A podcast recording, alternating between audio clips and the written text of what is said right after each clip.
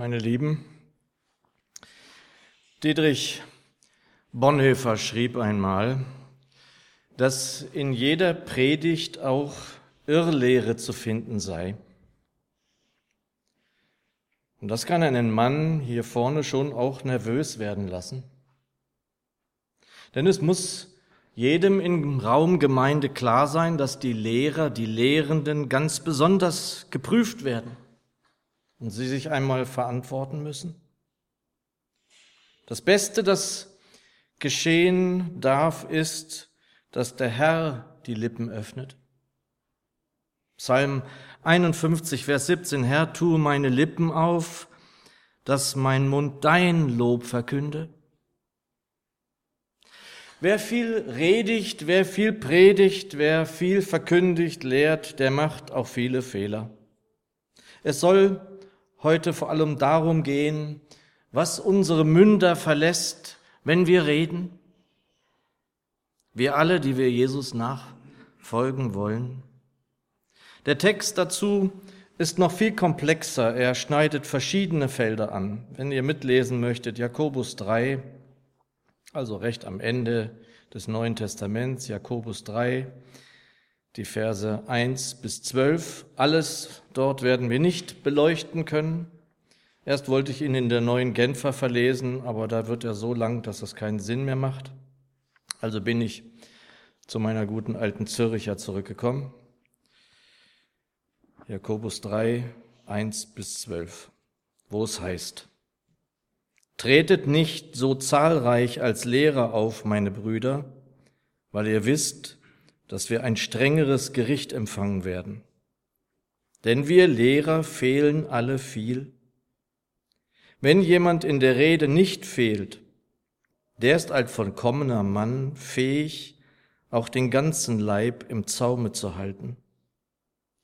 Wenn wir aber den Pferden die Zäume ins Maul legen, damit sie uns gehorchen, so lenken wir auch ihren ganzen Leib. Siehe auch die Schiffe, die so groß sind und von heftigen Winden getrieben werden. Sie werden von einem ganz kleinen Steuerruder gelenkt, wohin die Absicht des Steuernden will. So ist auch die Zunge ein kleines Glied und rühmt sich großer Dinge. Siehe ein kleines Feuer, was für einen großen Wald zündet es an? Auch die Zunge ist ein Feuer. Als die Welt der Ungerechtigkeit erweist sich die Zunge unter unseren Gliedern, sie, die den ganzen Leib befleckt und den Kreis des Lebens in Brand steckt und von der Hölle in Brand gesteckt wird. Denn jede Kreatur, wilde Tiere wie Vögel, kriechende wie Meertiere, wird gezähmt und ist gezähmt von der menschlichen Kreatur. Die Zunge aber kann kein Mensch zähmen. Sie ist ein ruheloses Übel voll tödlichen Giftes. Mit ihr preisen wir den Herrn und Vater und mit ihr verfluchen wir die Menschen, die nach dem Bilde Gottes geschaffen sind. Aus demselben Mund geht Preis und Fluch hervor. Das soll, meine Brüder, nicht so sein. Sprudelt etwa die Quelle aus derselben Öffnung das Süße und das Bittere hervor? Kann etwa, meine Brüder, ein Feigenbaum Oliven bringen oder ein Weinstock Feigen, ebenso wenig kann eine salzige Quelle süßes Wasser geben. Und so danke, Herr, dass du hier bist. Das ist unser Trost, unsere Zuflucht. Du, Herr, schenkst uns deinen Geist. So führe uns mit deinem Geist durch das Wort. Amen. Wie ich finde, ist dies ein wirklich komplexer Text. Vielleicht könnte man gar eine Predigtreihe darüber machen. Und zugleich, wenn ich mir eine Weile anschaue, könnte ich es auch auf den Punkt bringen, ja, die Zunge, die Zunge, die Zunge taucht in vielen Redensarten auf. Ich habe mal nachgeguckt. Beispiele. Sich eher die Zunge abbeißen, sich auf die Zunge beißen, seiner Zunge freien Lauf lassen, mit gespaltener Zunge reden, seine Zunge hüten, seine Zunge im Zaum halten, sein Herz auf der Zunge tragen. jemandem die Zunge lösen oder lockern, etwas auf der Zunge liegen haben, sich etwas auf der Zunge zergehen lassen, eine spitze Zunge haben oder eine lose Zunge haben oder eine schwere Zunge haben. Und erstaunlich dabei, wenn man sich das alles so anschaut, es geht eigentlich bei all diesen Redensarten um das Sprechen, um das Reden. Nun bin ich in Anatomie eigentlich keine Leuchte, aber wir wissen ja, was die Zunge noch so alles kann. Wie viele Muskeln sie hat, wie sensibel sie ist, wo sie überall hinkommt, wie sie die kleinsten Dinge erspüren kann, erfühlen kann und so weiter und so fort, von Geschmacksnerven ganz abgesehen. Doch in erster Linie bei den Redensarten geht es immer um das Sprechen. Und es ist gut, seine Zunge zu hüten, ja, sie im Zaum zu halten, wie das Pferd, womit wir dann auch gleich beim Kern sind. So manchen Weltenlenker unserer Zeit wäre das ganz gut ins Logbuch geschrieben, nicht wahr? Obwohl es wirklich auch schwer ist, wenn man viel sagen muss, wenn viel gesagt wird. Und mir tun nicht selten Politiker ehrlich gesagt auch leid, die so von morgens bis abends Auskunft geben müssen. Zu allen erdenklichen Dingen müssen sie ihre Zunge gebrauchen. Von morgens bis abends. Zwei Kapitel vor dem Predigtwort für heute heißt es in Jakobus 1, Vers 19, Ihr wisst es, meine geliebten Brüder, es sei aber jeder Mensch schnell zum Hören, langsam zum Reden, langsam zum Zorn. Aber langsam zum Reden, das ist nun gerade bei Redner, und das sind ja Politiker in erster Linie, ja wirklich kaum bis nicht möglich, habe ich gerade gesagt. Wie sollten sie auch, wenn doch sozusagen ununterbrochen ihnen ein Mikro ins Gesicht gehalten wird? Nun, nicht nur denen geht das so, auch ich schaue zum Beispiel ganz gerne Fußball, noch lieber schaue ich Tennis im Fernsehen. Und ich mich dann manchmal so frage, wenn man Fußball schaut, wie viel da gesprochen wird. Also Leute, manchmal nervt es mich, ehrlich gesagt. Da reicht nicht ein Kommentator, da müssen es dann zwei sein, die sich auch das ganze Spiel über unterhalten und am Ende oder nach dem Spiel werden noch fünf Fußballspieler noch interviewt und sie werden befragt und der Trainer und von der Gegenmannschaft. Liebe Leute, es ist doch ein Spiel. Auch als Fotograf. Als ich noch viele Ausstellungen gemacht habe, fragte ich mich manchmal das, was da so alles gefragt wird, worüber man alles Auskunft geben muss. Dabei sagt man doch, ein Bild sagt mehr als tausend Worte, muss ich dann noch so viel sagen? Und ehrlich gesagt glaube ich auch heute noch, dass ein Bild, wenn es ein gutes Foto ist, gar keine Worte braucht. Es wird unfassbar viel gesprochen, das fällt mir immer mehr auf. Manchmal gucke ich morgens das Morgenmagazin, um politisch so ein bisschen auf Stand zu sein, dann höre ich mir das alles so an. Und wenn man dann mal nicht so bei der Sache ist, merkt man, wie viel da geredet wird. Allein in der Wettervorhersage, meine Güte, wie viele Worte. Manchmal möchte ich nur wissen, es wird gut oder es regnet oder was. Mehr brauche ich doch nicht. Und ein Lehrer, der Wort Gottes lehrt, ist da auch eben in Gefahr. Nicht selten, dass man sich dann auch mal vergaloppiert, etwas sagt, das eben vielleicht nicht richtig ist, oder man vielleicht in einer stillen Stunde mehr mit dem Herrn unterwegs oder bei ihm seiend anders gesagt hätte, anders formuliert hätte? Im ersten Vers geht es zunächst darum, dass nicht so viele Lehrer da sein sollten in Gemeinde. Die neue Genfer sagt oder übersetzt, meine Geschwister, es sollen nicht so viele von euch darauf aus sein, Lehrer der Gemeinde zu werden. Und möglicherweise gibt es das auch in Gemeinde, dass viele lehren wollen. Ich kenne es so ehrlich gesagt nicht. Ich kenne auch im Bund das, die große Not, dass wenige Verantwortung übernehmen wollen in den Gemeinden. Also wir haben dieses Problem hier auch nicht. Und Lehre im neutestamentlichen Sinne ist sicher in der Verkündigung zu sehen, im Hirtenamt und im Amt des Ältesten oder der Ältesten. Ein Ältester, sagt Paulus, sollte auch geschickt in der Lehre sein. Und Lehre bedeutet in der Gemeinde auch, wenn nicht gar vor allem aus meiner Sicht, Anleitung dazu, das Gehörte, das Aufgenommene zu ergreifen, es dann umzusetzen und zum Leben sozusagen zu erwecken. Also eine Anleitung zum Leben mit Jesus, mit Hilfe auch des Wortes Gottes.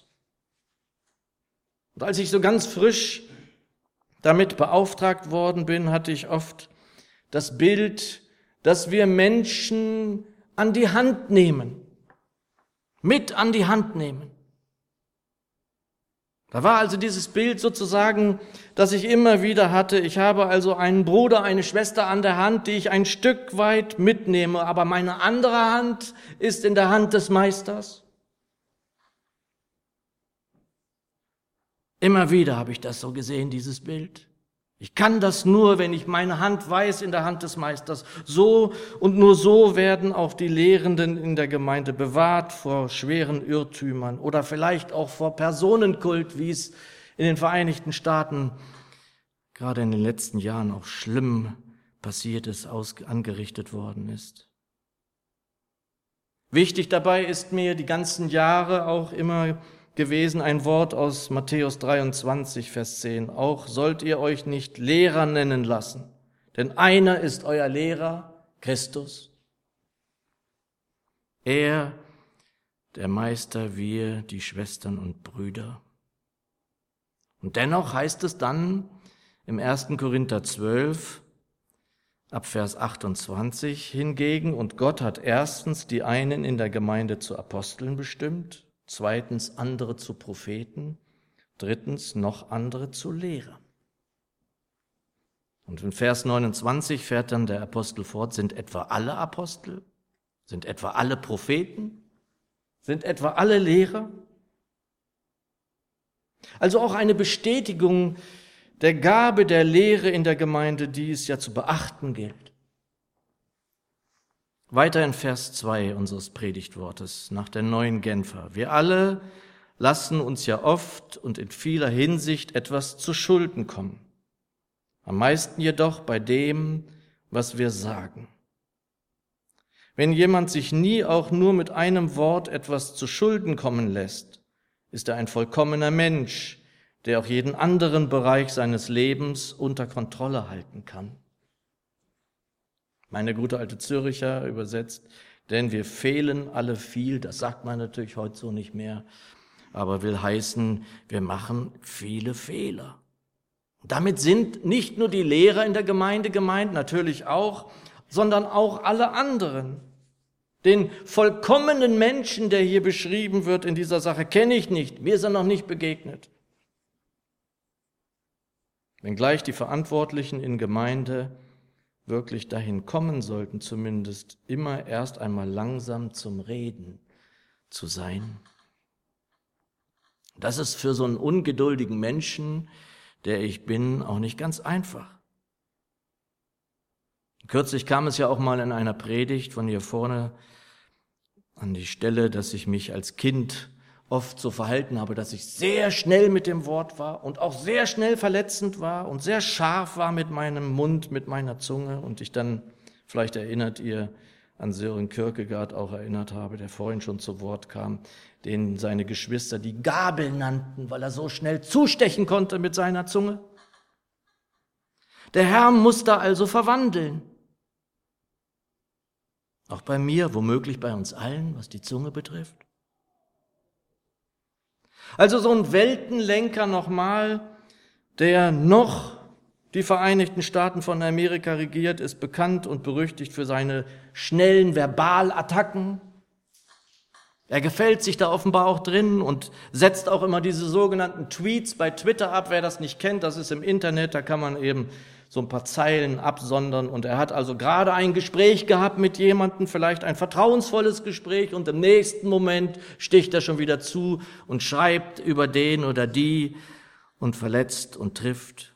Und wie gut wäre es dann, wenn so ein Mann so ein Wort kennen würde aus Jakobus 1, Vers 19. Es sei aber jeder Mensch schnell zum Hören. Was für ein gutes Wort, oder? Erst mal hör doch mal zu und langsam zum Reden und vor allem langsam zum Zorn. Vielleicht schicke ich sie mal, den Präsidenten von Amerika, vielleicht kommt ja an, das Wort.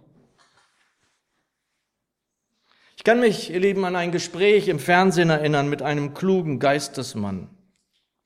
Und heute denke ich, so wäre so ein Gespräch gar nicht mehr möglich. Es muss ja jede Sekunde etwas gesagt sein im deutschen Fernsehen. Und der Befragte bekam dann eine Frage gestellt und er dachte nach. Und er dachte nach. Und er dachte nach. Eine Minute, eine Minute nichts gesagt im deutschen Fernsehen. Das ist quälerisch was. Um dann eine Antwort zu gehen, also äh, geben, langsam zum Reden. Können wir das noch?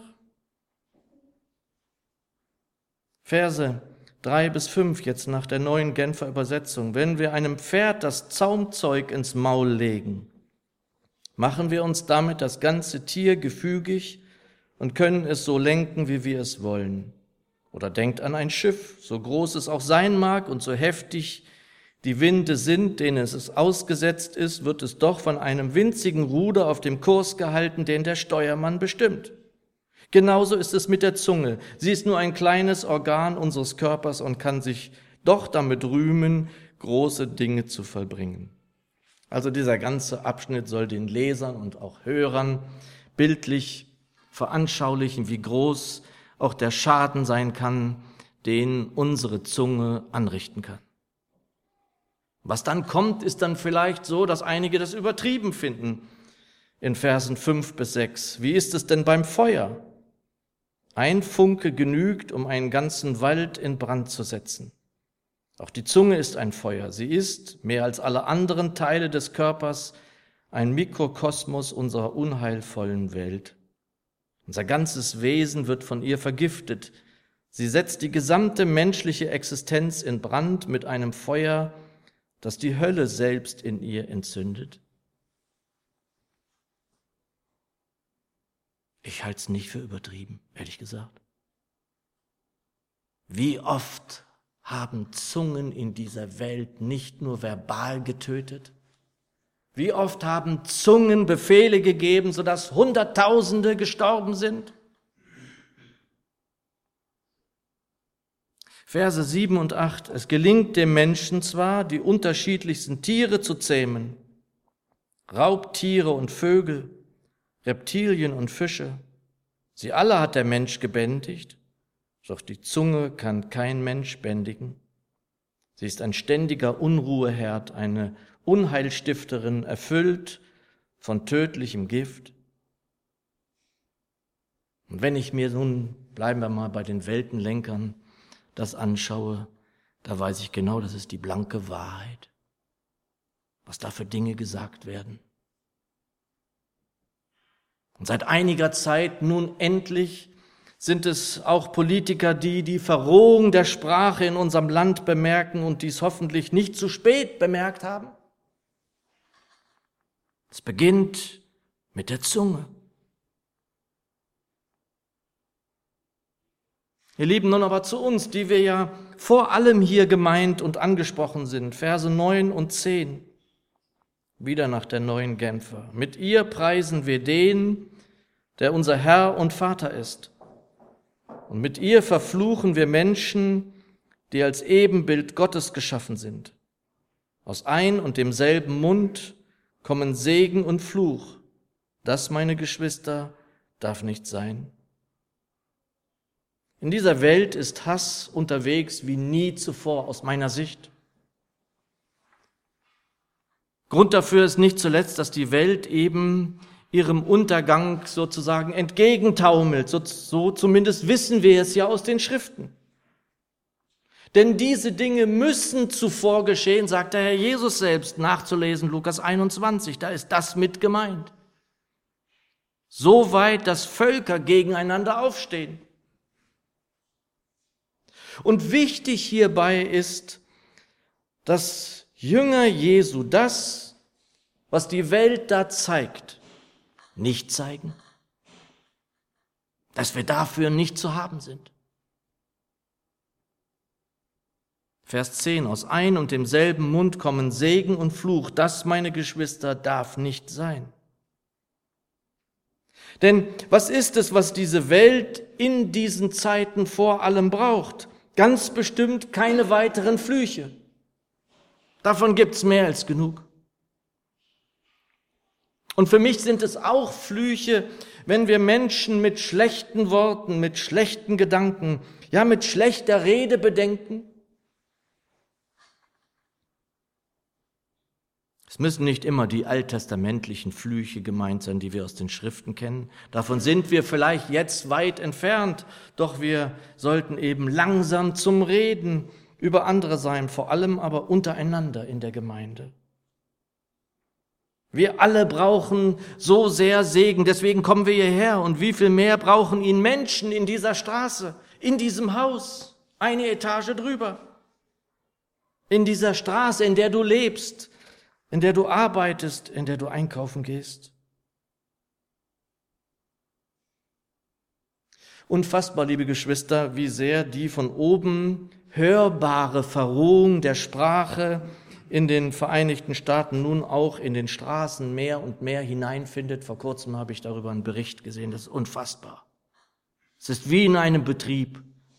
Wenn von oben in einem Betrieb wirklich gute Atmosphäre verbreitet wird, dann ist das in den, in den kleinsten, in den Mitarbeitern zu finden. Und genauso ist es in einem Land, ist nicht anders. Und hier in diesem Land dürfen wir niemals dort so zu finden oder zu hören sein. Wie beginnt der erste Psalm, Psalm 1? Wohl dem Manne, der nicht wandelt im Rate der Gottlosen, noch tritt auf den Weg der Sünder, noch sitzt im Kreise der Spötter.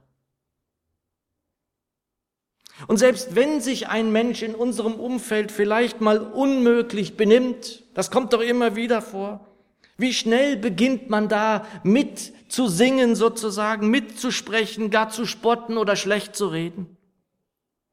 Wohl uns, wenn wir da nicht zu finden, vor allem nicht zu hören sind.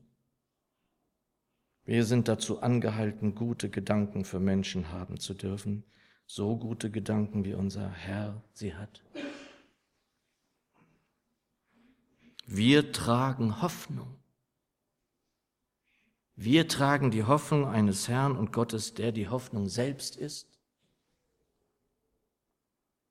Wir dürfen Menschen nicht aus der Perspektive der unbarmherzigen Welt anschauen, sondern aus den gnädigen, liebenden Augen Jesu. Ja, der Vater sagt, dass er heilig ist und wir deshalb auch heilig sein sollen, nachzulesen, 3. Mose 19. Unsere Zunge ist nur ein kleines Glied am Leib, mit dem wir uns hier bewegen dürfen in dieser Welt. Doch wir haben gehört, welche Wirkung diese Zunge haben kann. Wie der Steuermann an diesem riesigen Schiff oder ein kleines Streichholz alleine kann ein ganze, ganze Waldflächen wegbrennen, wie in Spanien passiert. Und auch wenn ich wirklich nicht glaube, dass wir hier unter Verdacht stehen, ständig zu fluchen oder überhaupt zu fluchen, so weiß ich aber, wie wichtig, wie unfassbar nötig es ist, dass wir zu Segnenden werden in dieser Welt mehr denn je. Wir sind dazu hier auch und vor allem mit unserer Zunge Segen auf Menschen zu legen, die das brauchen. Segnet die Menschen, die, die um euch herum sind. Segnet die, von denen ihr wisst, dass sie Probleme haben, dass sie Schmerzen haben, dass sie Sorgen haben. Schließen möchte ich mit den Worten des Apostels Paulus, die er in Römer 12 ans Ende des 13. Verses gestellt hat. Segnet und verflucht nicht. Amen.